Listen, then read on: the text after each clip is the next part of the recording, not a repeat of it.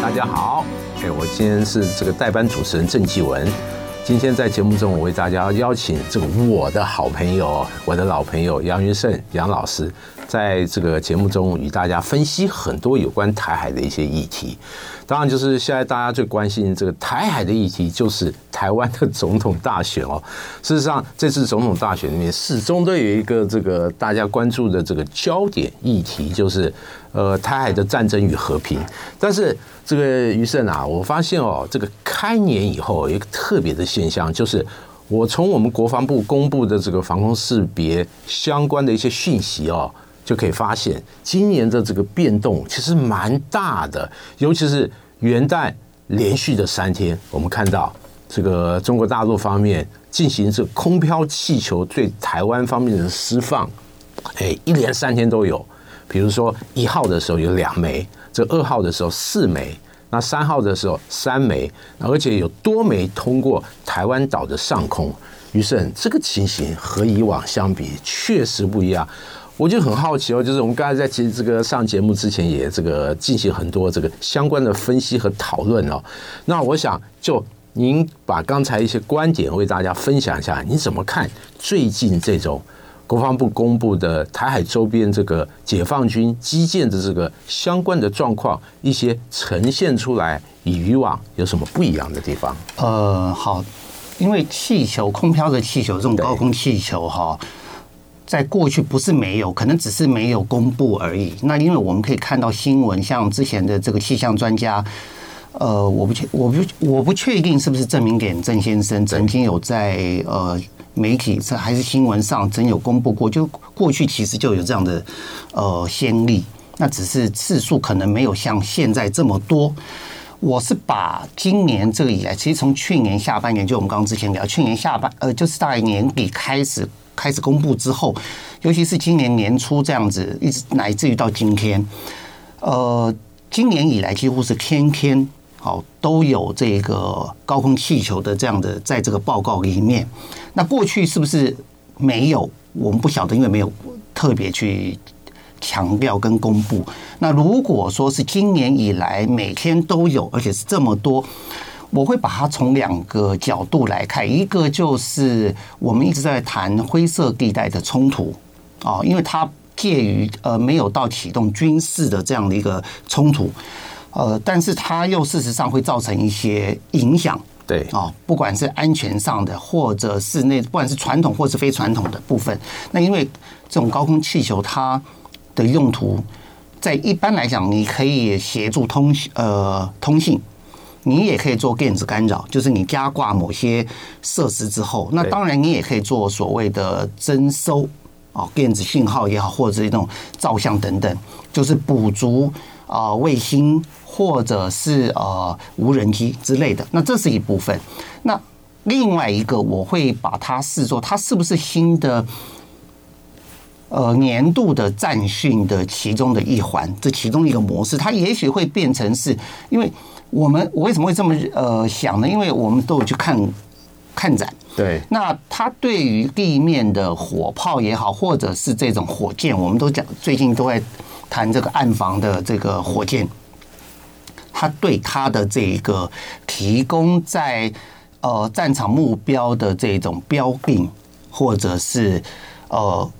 对于他想要攻击的一方做所谓的可能干扰，或者是让他呃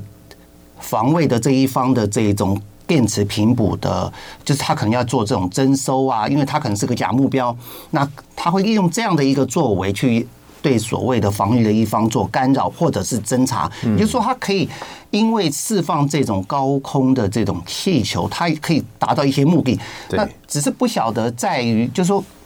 如果不谈我们刚刚前面谈的这种，他可能会对于飞航安全也好，或者是呃，他可能对。台湾可能会形成某些的这种另类的这种呃行动自由上的压缩。扣掉这个，它如果是属于新的年度的战训的模式的一环，那除了我们刚刚谈，它可能对于呃这种对地攻击的对哦这种协同以外，那它还有什么作用？是不是属于这个？这我觉得可能要把它。今年开始，我们就要把它拉长时间，对，经年累月的这样去去观察它到底是属于什么。因为呃，我们如果往回推，就是这大概从二零二零年一月开始有疫情嘛，二零二零年以来开始之后，我们会看到呃，台湾周边的战训，呃，对，就我们看解放军就有公开的，对。我们会先看到它的作战舰的编队，开始着重。它大概从二零二一到二零二二，二零二二到二零二三是所谓的呃大型的舰，就是像这个这种两栖攻击舰或者是航舰开始比较频繁。那特别像是去年，我我记得我们曾经也谈过所谓的新台海巡逻队。对。到呃所谓的大洋巡逻队，或者你我们称所谓的南海巡逻队，因为它不过讲到这船舰哦，我们先等一下再谈。但是哦，根据这个气球这个事件，确实它达到了一个目的，特别是台湾这个包括社群媒体啊，好像呃这个网络上大家引起很多讨论。正好我上礼拜也问一位资深的飞行哦，那他就提到，他说其实就他们空军角度来讲，其实每年差不多这个时候哦。这个中国大陆方面都会在台湾周边释放这个空飘气球。哦，当然这是他们的官方一个私下的一个说法，哎，但我就好奇了，常态了，这个为什么我去年这个时候好像没看到清空飘气球的报道？那当然啊，六号的时候，国防部给予官方的正式相关的态度的展示。他说，这是这个他们解读认为这是中国大陆对台灰色地带行动的一环，就解读为所谓的认知作战哦。哎，这个是不是另外一种形式的介选哦？我感觉官方的回答有这样的一个味道，尤其是介选的问题，这一阵子成为这个选举一个重要的议题嘛。哎，社会上大家高度关注，因此哦，这个空飘气球，我们先暂时搁一下啊。但是纪委也发现一个特别的现象，特别是这个去年十二月上旬到中旬左右，那解放军在台海周边的这个船舰的活动特别特别的密集。我注意到哦，大概平均当时大概每天大概六七艘以上的船舰在台海周边活动，最多的时候还有十一艘。因此，就像呼应这个余胜刚才讲的，这个船舰相关的这个活动，其实更值得大家这个推敲。尤其是近期这个中国大陆的国防部长换成海军人事当家哦，董军。因此哦，这几天很多解读认为，诶，是不是这样的一个人事安排？这个显然，这个中国大陆。对东海、南海，尤其台海方面，未来相关的动作或经营的力度会更大。我想余胜接着刚才的话，为大家继续分析一下这个大型或者中型这种作战舰在台海周边活动，您认为展现出一个什么样的训练或者战备角度它的趋势？好，呃，如果就是。我们现在这个听众或者是观众朋友，大家如果可以上网去搜寻一下，就是二零一五年，呃，中共那个国他国防部他曾经公布，就是他的这个海军，他要向这个远海护卫来转型。那其实，所以我们而且二零一五年那一年其实也蛮。蛮巧合的，在在那一年的时候，呃，中国大陆的造舰的总吨位，其实已经追赶上美国。所以像这样的一种态势，我们可以发现，他说他的这个总体目标跟他的实际的行动，从造舰到他的这个军种的战备任务训练，那因为他刚好呃国防也转型嘛，是好。那战区主战，那我们就开始看他的这一个战备训任务训练，他开始向外走，是不是有呈现什么样的一个转变？那因为我们刚刚有特别一开始有先提到，二零二一到二零二二年，他大概呃着重比较相对偏重在，就是如果我们把二零二二到二零二三跟二零二一到二零二二这样子，因为二零二二是重叠，那我们如果用这样的一个重叠方式，我们去看一下。去年，尤其是二零二三年，大型的作战舰，它的整个编队的，在这个西就是西太平洋的这个次数跟它的比例，还有包括它的样态，都比二零二二年来的多样，而且更更重。因为我们可以看到，尤其是呃比较早之前，我们曾经很久都一直在等两栖攻击舰什么时候会。到所谓的西太平洋，一直事实上到了二零二三年上半年开始，这个开始出来，然后接着山东号，当大家认为说一年，我们以前还在谈什么时候不知道会不会超过一年两次，好，年终一次，年底一次，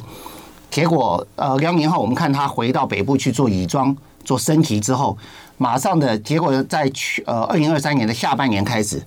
从六月开始到九月，然后十月，特别是九月跟十月中间的间隔还相对的这个很短，不到一个月。那这个我们当然就不要去算，后来它会回到它结束这个十十月下旬到十一月上旬，大概为期两周的这样的一个呃西太平洋的这样的一个远海的训练。之后，它有这个北返，对，从台湾海峡，然后又这个南下，就其实我们也在等，说他会不会呃还在循着过去在呃我们稍早之前看到的，就是每年的年底。一直到就是做一个跨年啊，因为因应海象不好，现在显然它呃整个战备呃任务训练，尤其是对这些大型编队这种大呃大吨位的船，包括氧气攻击舰也好，还有航舰，是不是它已经呃突破过去的这种周期？我用周期来讲，是因为现在才我们目前看到的二零二三年是一个比较相对新的样态，对，所以。呃，我们在二零二三年之前，我们一直在之前在谈说，大概差不多第一季之后，我们就开始在谈大洋巡逻队，对，就觉得哎，好像今年训练的形态不一样了，哎，结果真的是二月之后，二月开始海南舰出来，然后接着是到了这个广西，然后接着就是山东号，所以真的变成是我们当所。看的只是我们没有想到说山东号它会频繁出来。如果把二零二三年的元月，它也有在南海。它事实上去年山东号真正的就是说，呃，就新闻就是有公开的，它至少出来的四次的这种呃比较大的战备任务训练。所以变我我个人认为今今年是不是跟二零二三年一样？我我觉其实觉得我们可以再多看一。节目中，我们再继续探讨一下这个解放军海军相关的一些在台海周边的活动哦。其实于胜，我最近这个看中央电视台有关军事新闻的报道，你们特别发现哦，那近期他们对于这个零五五万吨大驱的首舰南昌舰。它相关的训练活动的状况做了一个专题的介绍，哎，里面还蛮精彩，特别是对一般的观众来讲，里面秀出很多南昌舰实弹射击的一些画面，包括防空飞弹或鹰击十八这种这个远程的巡弋反舰飞弹相关的射击画面，挺难得的。哎，大家不妨去看一看哦，看看这南昌舰这个相关的一些活动的一些画面。刚才这个余生也讲到，他这个大型军舰，尤其是山东舰，二零二三年它的活动超过以往大家的一些预期和想象啊。诶，这个是不是代表山东舰它在整个战备能力这个部分，那已经发展到一个这个新的台阶？那对于它未来那相关的航母的编队，那会起到一个什么样的一个作用？这样，呃。从辽宁号到山东号，我记得以前我们曾经也在别的节目里面有谈过，就是说，呃，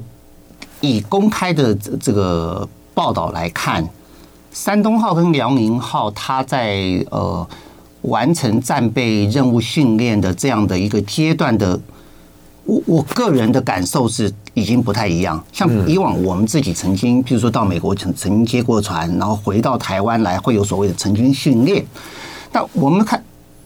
呃，看山东号，它基本上敲锣打鼓的这样做的这种成军训练几乎没有，而且我们一直在看说，为什么它不呃，就是除了它海试之外，它海试的时间也缩短，对，也很快。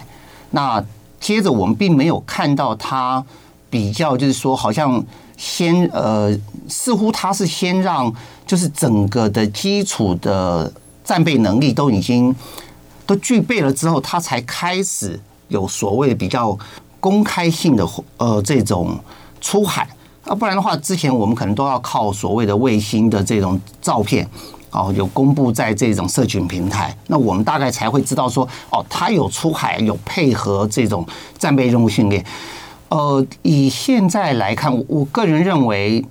当然他距离实际的能够参与。这个制海这种作战，我我我个人认为他应该还还需要一段时间，对，还需要他对，但是他的他的这，我我个人认为是飞行员，飞行员对这个部分的资料资讯非常少，像。呃，山东号在去年底这个结束，最后它的第三次的这个远海训练之后，它北返，我个人认为它有某种程度是支援所谓的舰载机飞行员的这个验收跟训练啊。那之后结束之后，它就再下来。那这个部分什么时候会让它的舰载机的这个飞行员在南部进行验收？因为过去我们大概只有看到在在北部。那什么时候会在南海做这样的一个呃动作？或许跟它的这个相关的这个包括机场或者是这种可能是不是有什么飞行员的这一些呃协训的这种单位能够有公公开的披露哦，可能会有不一样的这个新的面貌，这个可能要再观察。但是就训练来看，如果说二零二三年山东号它可以。呃，到西太平洋进行三次，当然这个是不是为了跟美美国来较劲，我们不晓得。二零二四年可能可能，如果说这样是一个常态了，那是不是代表说，呃，接下来它的这个航线，我们过去看可能是大概四到六月会是一个阶段，然后十一到十二月会是一个阶段。那如果二零二三年它开启一个新的阶段，就是聚焦在，就是上半年是两栖攻击舰，下半年开始是航舰。那当然，今年我们要看二零二四年是不是这个样子。如果是，那代表它这样的一个周期，也许会维持个一到两年。哎，不过余生，像刚才这个您讲到这个训练方面一些改变嘛？对，当然对一般人来讲，这是预测而已。当然，对一般人来讲，最好奇的就是中美之间这种大型船舰在海上相关的这个如何互动。尤其是我们过去观察到啊，解放军的航空母舰和美国的航空母舰向来它的活动会。隔开相当的一些安全距离，就是你来我走，然后对我来，然后你你没有来，那就是好像变成有个默契。对，不只是航空母舰，像两栖攻击舰，现在就是美国有呃美利坚级嘛，哎，还有黄蜂级。那解放军现在有三艘这个零七五两栖攻击舰，哎，我们发现在海上也没有一个针锋相对的一个状况。你觉得未来哦，随着这种活动越来越频繁，这种极接近，然后。可以让大家就是在新闻上，哎，有很多话题可以形成、形塑一种这个中美对弈的这种状况。你觉得会被这次这个可能性越来越高？哎，我我老实讲，我是蛮期待的，因为呃，这并不代表说这只是不示弱，就是其实我们可以看过去，就是你来我走哦这样的一个形态，到开始就是我不怕你看，那。呃，这两年其实已经开始呈现，就是说，当美军的航舰战斗群来的之后，或者是两栖攻击舰，它到在西太也好，特别是到南海，那解放军的这个，尤其是山东号，我忘了是第几次出去的时候，其实美军的船舰其实呃也有在附近的水域，只是说它可能并没有接近到。那因为你如果说是航舰，你各自的。编队在这个附近的话，你大家都还是要保保有这个一定的这个范围，各自他不可能说今天两个都是航舰的编队，然后靠近在一百海里之内。对，我不认为他会这么去去做，是。维持至少两到三百还有。我认为这样的态势是会出现的，所以甚至到四百。所以从这个状况，我们可以一些做一个大概这样的一个这个。总结就是，事实上，在这个海上相关的状况里面，中美之间还是有一定的这个默契存在，一定存在。而且大家发现，之前哦，这个美国这个军方曾经发布一张照片，很有名，就是翘腿一招这个神盾驱逐舰，然后混在这个辽宁舰编队的一个画面。当时其实，在媒体上引发很多讨论，但我们发现，其实后来类似的画面就没有。而且，我认为。类似的这种并航监控或者近距离混搭的状况，应该还是有，只是或许美国方面觉得不不需要发布那么刺激的一个画面，那形塑一种另外一种默契，这样的解读，你觉得呃是不是呃正确嘞？我认为可能还还我还会再多加一个解读，就是他怕如果说如果那样的一个动作是一个刺激哦。呃，虽然我们过去接应也曾经看过美军的这一个舰长就翘着，就是坐在这个椅子上哈，或者是他的职跟官，因为他并没有说那个是绝对就是舰长，所以像我们的呃海军可能说那就是舰长座椅啊，临港可以坐以外，其他的不能。可是美军他并不完全是这个样子。对，那我们可以看到，我我会另外一种，也就是说，为什么会避免过度刺激？是我们当去年其实我们会发现到它的舰机也好，会比较采取，就是你来。我也靠近，对，然后我下就是通采通通话的时候的这个方式，先警告，要求你离开，就是说离开压迫性的一种作为。所以美军会说，他采取一个所谓的不理性的这个行动，就是一个比较针对性的，就是不管是船舰，就是横过你的船头也好，或者是抵近，就是接近你的船身。那或者是这个他的这个战斗机也好，去接近你的这些侦察机，不管是哪一种方式，就是他开始以一个比较强硬的态度跟行动去宣示主权跟我的态度。所以这当然这跟这个战备任务训练，就是你在那个你在这个譬如说美军的航舰，它在这个。台湾的这个东岸，哦，你说距台湾东岸可能四五百海里的地方开始做训练，那因为它必须要有一个空域的这个，因为它有舰载机，它空域要做飞训。那如果当解放军要过来，他也要避免。我我个人认为说，不是说我不示弱，所以我必须要很接近，因为你还是有一定的这一个战备任务训练的这样的一个安全考量。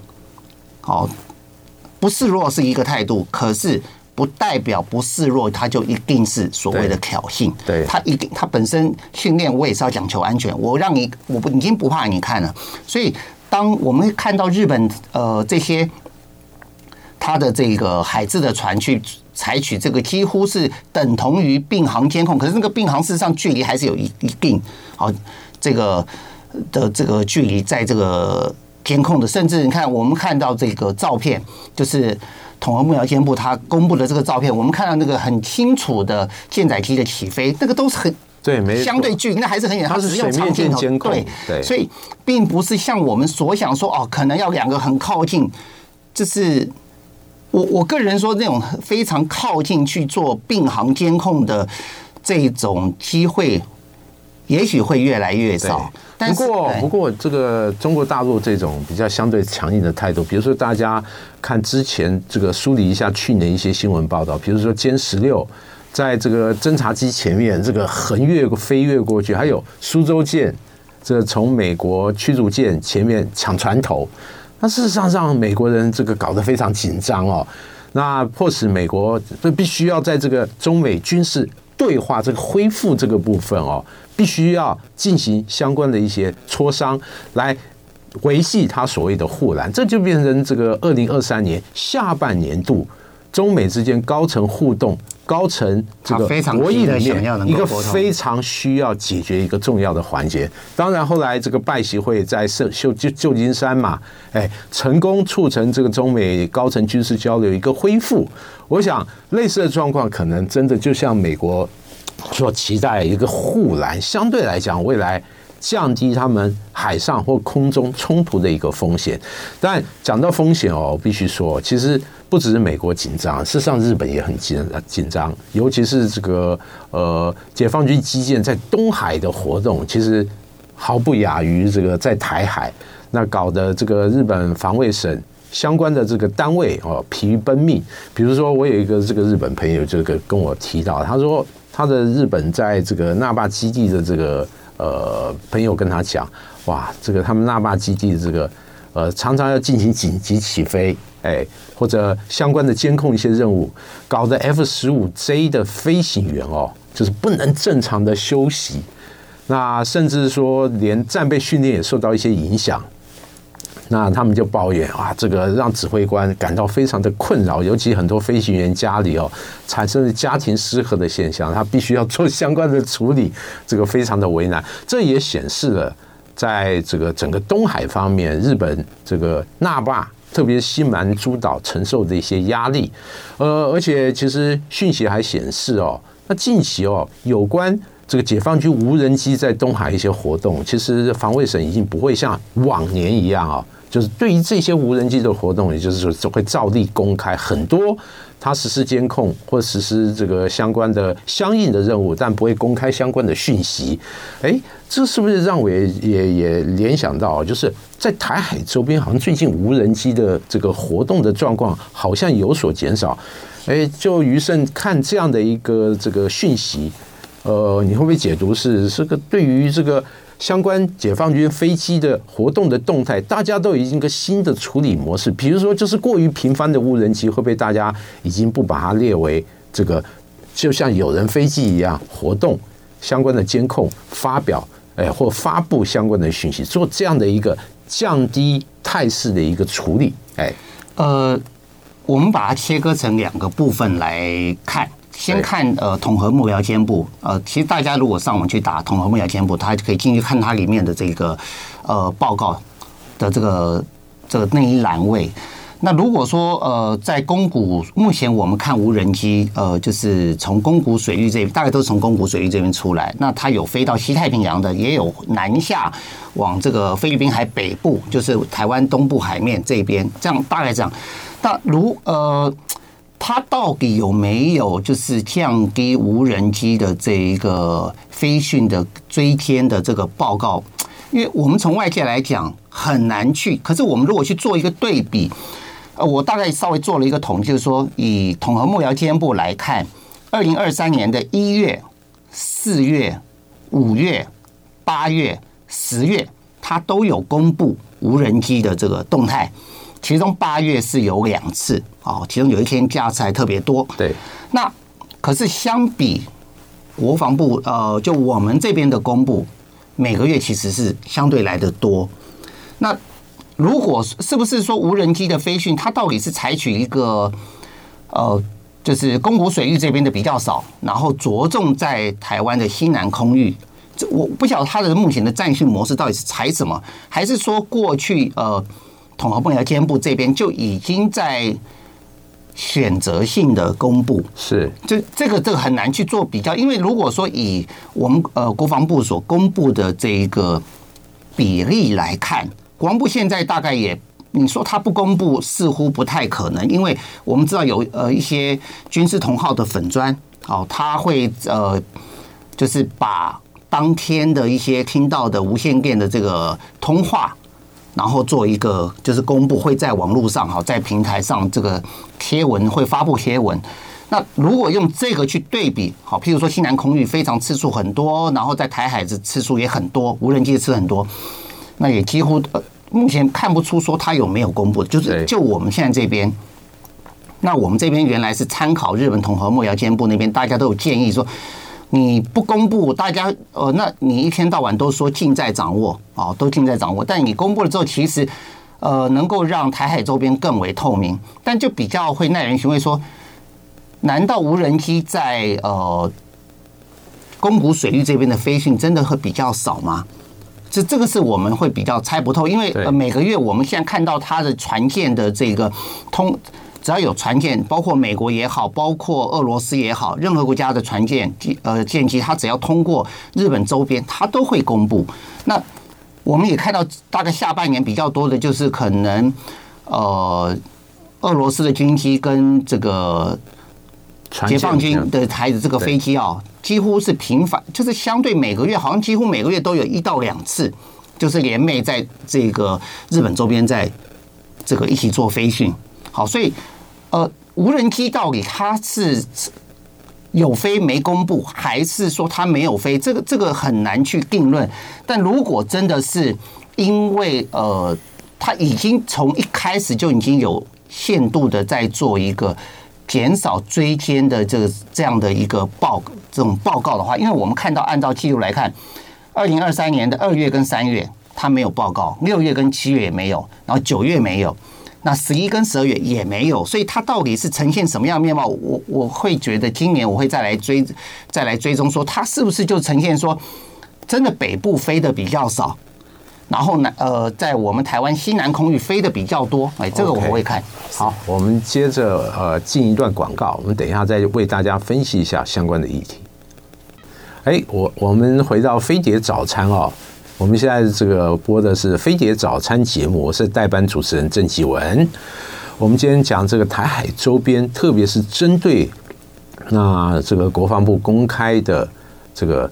解放军机舰在台海周边海空域活动一些状况，我们根据公开的讯息做一些解读。当然，我们刚才也谈到日本针对他在识别区里面这个解放军机舰一些活动状况。当然，就讲到目前哦，这个大家关切台海议题的同时，我们刚才节目中在刚开始的时候也有提到，这个中国大陆他新任的这个国防部长董军，哎，董军上任其实让大家有点意外。虽然李尚福大概两个多月以前就这个消失，让大家就是到目前还搞不清楚他在哪里哦。哎，这个答案谜底揭晓，由董军接任。我想请余胜聊一聊，就是董军接任这个国防部长，在这几年其实呃算是一个蛮出乎大家意料之外的一个发展。哎，特别是近期有关解放军内部。包括人事的调整啊，有媒体解读成这个是某种形式的整数啊，要这个呃贯彻一下军纪，来拉紧缰绳。那董军的出现，您觉得他在实际的训练或战备，或者他未来可能侧重的一个经营的方向，是不是有很多讯息值得大家进一步解读一下？因为我们呃，如果我们是从军种组建。战区主战的这样的角度来看，呃，我很难去讲说，呃，新的防长董军他会对于呃海军的整个所谓在实战实练哦连战连训的这样的一个角度里面会有什么样特别？只能说，因为按照他过去的经历，他不管在你说北部战区也好，甚至到南部战区，他在应对。呃，东海也好，乃至于到南海这一这一些呃地方，他会有当然有他的想法，因为他待过，对，实际去应对过，甚至他还曾经，我如果没有记错，之前呃，我们也曾经在谈过，就是中巴之间在海洋卫士系列的演习，他好像还曾经去担任过呃这个整个操演的一个的指挥。这个指导员吧，好像是有这么一年，这这两年左右。那也就是说，他不管是对外，或者是呃，就是对内的这种战备任务训练，他其实是都有曾经有过角色，而且是他都曾经是在第一线。那我我个人会看看待，就是说，与其说他会主导海军的这个战备任务，我。我现在很难去这样，因为你如果按照这个战区主战来讲，这是战区的这个主责，那他当然会有他的一些想法，可能也许会有那个，可是他在他整个军委圈里面来讲，他又不是最主要的所谓的一把手，他不是。对。那更多可能，不管是不是他未来是一个新的，就是一个对外比较着重在军事外交的部分，他是一个呃。就是以军事外交为主，然后应对的这些，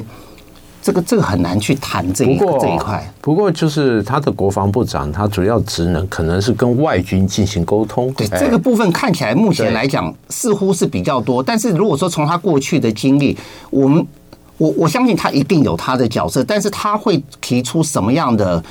呃想法？我会我还是会先从二零一五年，刚刚我们一早就是谈到的。就是整个海军向远海护卫的转型，然后到现在这两年一直在谈实战实练，然后谈联训的这样的一个角度。那那这两年基本上我们看到美中它事实上是加大了这个所谓的这种对抗。对。那军事的部分我们也看到美军，其实与其说美军它的思维，倒不如说他已经很正式，就是说 解放军它的军事现代化，尤其它的海军。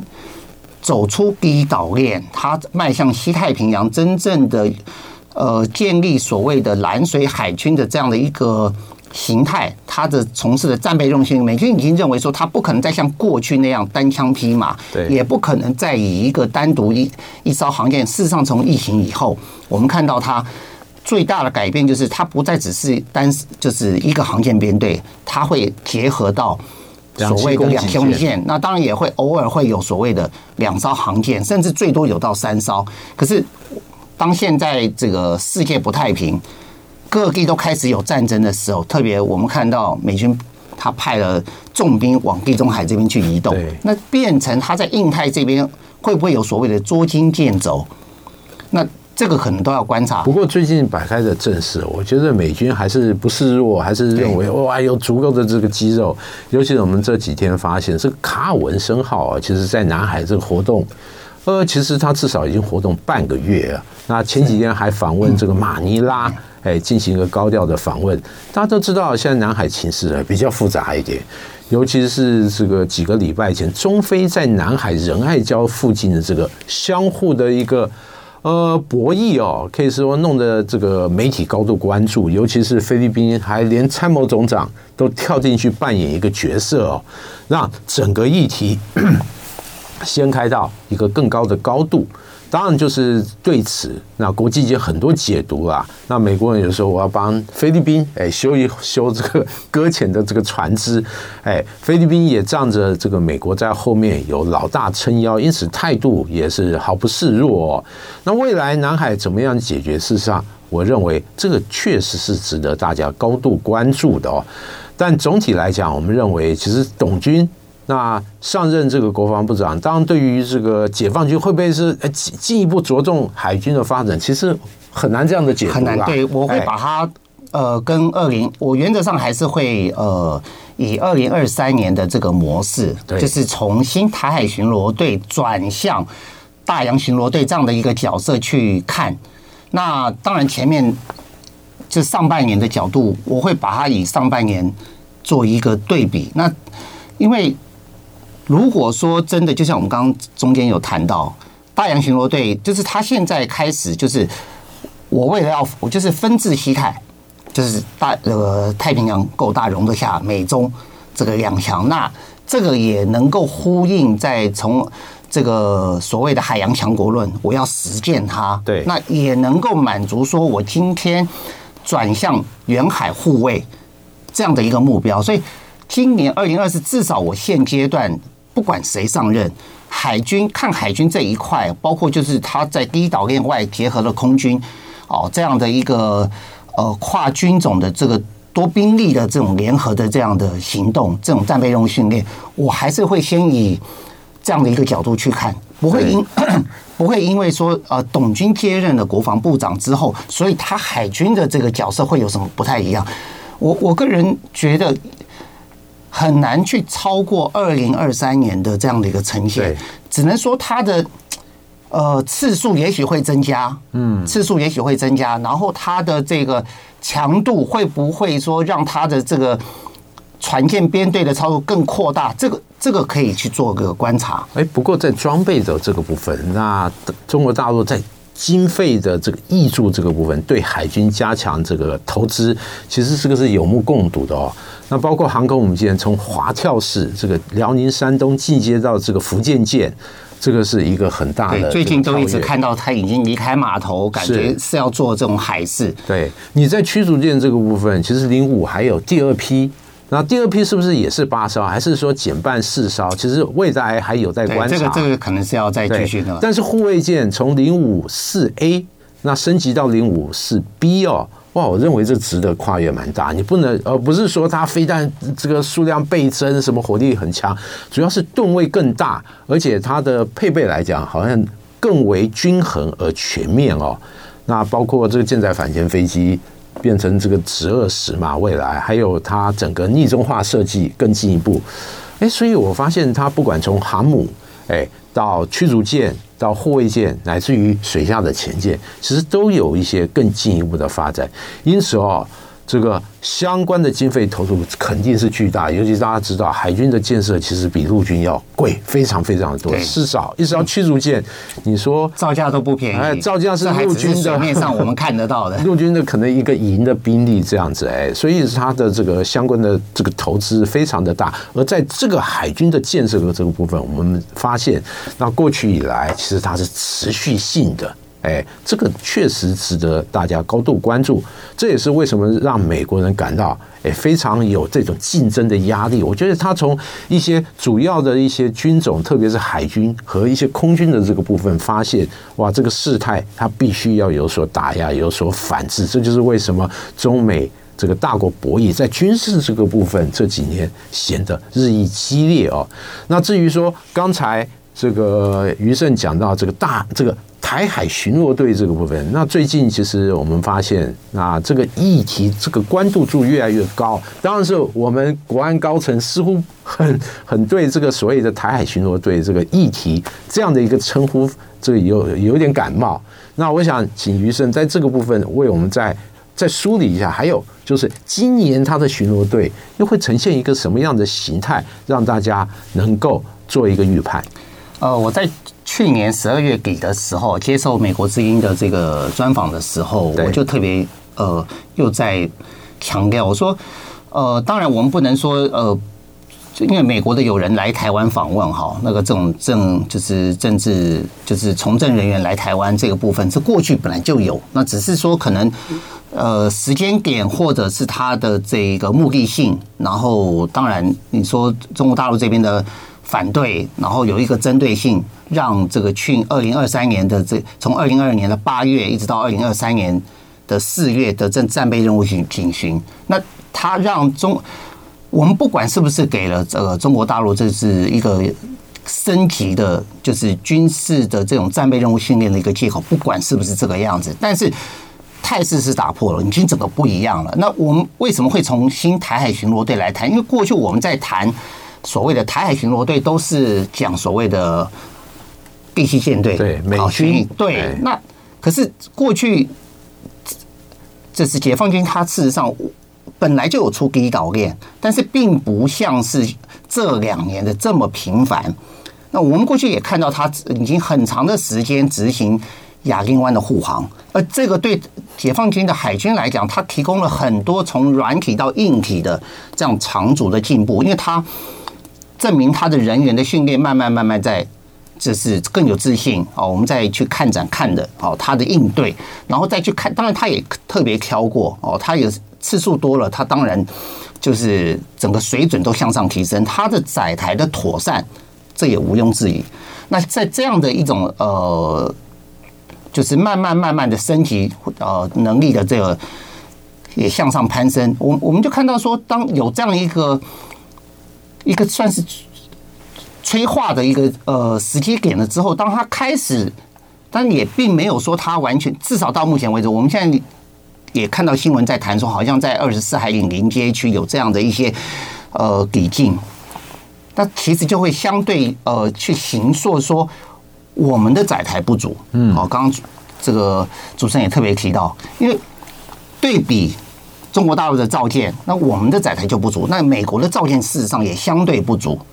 好，那在这样的一种状况之下，台海周边出现，我我个人会觉得，目前我们看到大部分还是以呃作战舰居多。那可能有零五六系列一千多吨的，那也有所谓的这个零五四 A 的这样系列的。那什么时候会变成当他把我比较？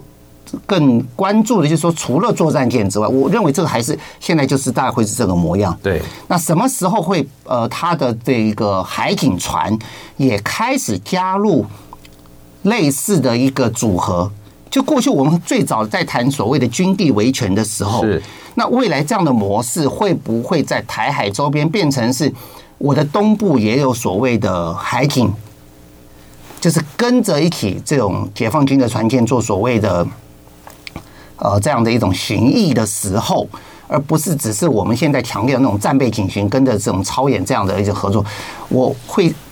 比较相对注意这样子。这如果这样的发展的话，对于这个国军的整个台海防卫，这个压力更大哦。我们的海军压力也会很大，特别是就目前这个解放军船舰活动的状况，那据了解啦，连我们这个海巡单位的船也派出去，必须要顶住，因为毕竟这个海军的船。这个数量有限，而且普遍来讲舰龄都非常的老旧，因此哦，长时间因应这样的一个海上任务，事实上是颇为吃力。大幅度在造舰，也因此这个海巡署的相关的船也经常必须要顶出去哦，来对于解放军的船舰实施这个海上的相关的互动、相关的监控。因此哦，未来如果大陆的海警船也加入对台湾实施这样的一个常态性的一个活动来讲，哇，对于这个他可以用执法，没错没错，对于这个台湾的压力势必更为增加。今天节目就到这里，哎，谢谢大家的这个收听与观赏，谢谢。就爱点你 UFO